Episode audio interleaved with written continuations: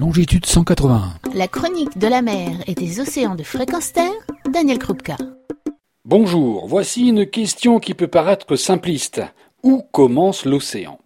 Le bon sens commanderait de répondre par exemple par le trait de côte, ou par la vague qui vient vous lécher les pieds. Est-ce si sûr? Le contenu de l'océan est liquide, il est peuplé d'écosystèmes et d'animaux divers et variés, et malgré son immensité, il est dépendant du reste de la Terre, de l'écosystème terrestre, dominé par nous, humains.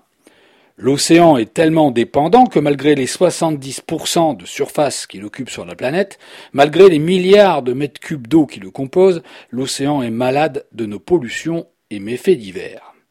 Les pollutions en tout genre ne manquent pas. Aux marées noires des années 70 et 80 ont succédé les pollutions moins remarquées dues au trafic maritime, celles des vidages de ballast, des pollutions émises par les moteurs des bateaux, celles qui laissent en surface ces dessins moirés.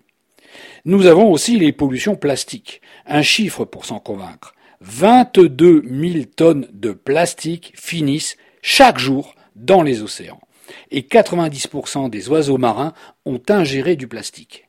Visiblement, il y a une fuite entre nos produits en plastique, nos emballages plastiques et l'océan.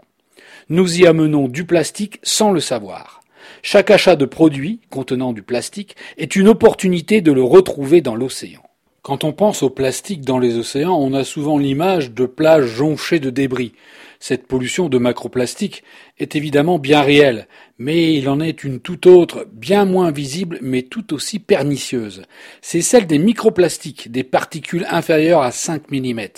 80% des microplastiques présents dans les océans proviendraient des continents, transportés par les rivières, et seuls 20% proviendraient d'un rejet direct en mer. Ils ont intégré la chaîne alimentaire, y compris la nôtre, notamment à travers les animaux filtreurs tels que les moules. Si leur nocivité est discutée, il a été néanmoins démontré qu'ils agissent comme des fixateurs d'autres substances chimiques nocives, par exemple les perturbateurs endocriniens. Leur origine Il semblerait que la majeure partie de ces microplastiques provient en réalité de nos maisons et notamment des microbilles utilisées dans les cosmétiques et dans les produits exfoliants. Nos machines à laver dégageraient également beaucoup de microplastiques lors du lavage de vêtements synthétiques qui ne sont rien d'autre que des microfibres plastiques. Chaque geste d'achat compte, c'est votre meilleur pouvoir. L'océan commencerait-il dans notre caddie? Sans nul doute, mais pas seulement. Car la pollution de l'océan ne s'arrête pas là. La pollution, ce sont aussi les pollutions véhiculées par les rivières et les fleuves qui se jettent dans l'océan. Il faut dire que c'est pratique, les rivières ou les fleuves. On y jette beaucoup, on en mesure très peu la qualité des eaux et surtout on n'en parle pas. Cherchez à savoir quelle est la composition de l'eau de rivière ou le fleuve le plus proche de chez vous, vous verrez que la chose n'est pas si facile. Information partielle, erronée, cachée, obsolète, il y a absence de préoccupation sur le sujet. Vous aurez des informations sur l'eau potable qui arrive à votre robinet, mais bien moins souvent sur celle qui coule vers la mer. Car les rivières et fleuves charrient de nombreuses pollutions contamination chronique et chimique, parfois directement du bord de mer. Par exemple, le largage des rouges dans le parc marin des Calanques, qui est un exemple ou plutôt une plaie emblématique. Nous avons les pollutions des industries chimiques ou minières, souvent installées au plus près des fleuves, ou encore les pratiques agricoles qui surutilisent pesticides, herbicides et engrais et qui sont rejetés soit directement, soit par les eaux de ruissellement. Ceci dit, l'accumulation de substances dangereuses ou perturbantes pour le milieu marin n'est pas le seul fait des industriels. Les assainissements collectifs, réseaux d'égouts ou stations d'épuration des eaux usées, réseaux d'évacuation des eaux de pluie, ou les assainissements individuels ne sont pas en reste loin de là. Au plus près des côtes, la mer sert souvent de dépotoir invisible.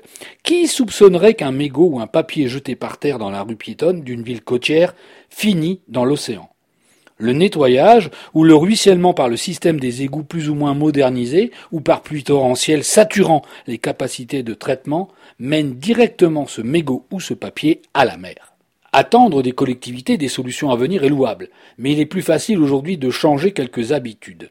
Je retiens ici l'initiative prise à Collioure, qui consiste à inscrire au sol devant chaque grille d'évacuation des eaux de pluie qui mène directement à la mer la mention ne rien jeter, ne rien vider, la mer commence ici. L'objectif, éviter que des mégots de cigarettes, des restes de chewing-gum et même différents liquides ne finissent dans la magnifique baie de Collioure. Une initiative dont la propagation permettrait, espérons-le, de donner conscience, d'informer, de susciter un changement d'attitude, voire de réduire l'incivisme et permettre des gestes, ou plutôt des non-gestes, éco-citoyens. Par ailleurs, nos eaux usées charrient nos lessives, nos médicaments, toute la panoplie de nos pollutions qui s'appellent shampoing, savon, lessive, produits d'entretien, hormones, molécules des médicaments consommés.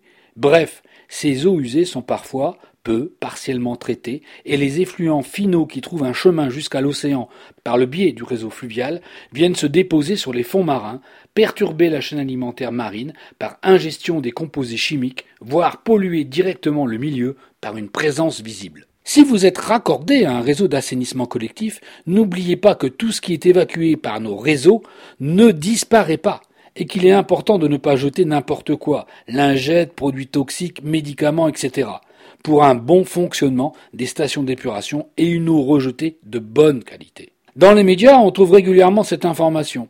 Ne rien faire impliquerait que nous aurons plus de plastique que de poissons dans les océans en 2050 on devrait aussi y ajouter la liste de l'ensemble des produits de toute nature que nous déversons dans l'océan. Nul doute que l'échéance ne sera pas 2050, mais une date bien plus proche. Mais reprenons le propos de cette chronique. Où commence donc l'océan? Très près de vous, même si vous êtes à plusieurs centaines de kilomètres des côtes. Votre évier, vos toilettes, les bouches d'égout ou d'évacuation les plus proches sont les ports d'entrée qui mènent à l'océan. L'océan commence chez vous, et si vous y prenez attention, vous aurez un autre regard sur votre paysage habituel, à méditer sans modération. Retrouvez et podcastez cette chronique sur notre site fréquenceterre.com.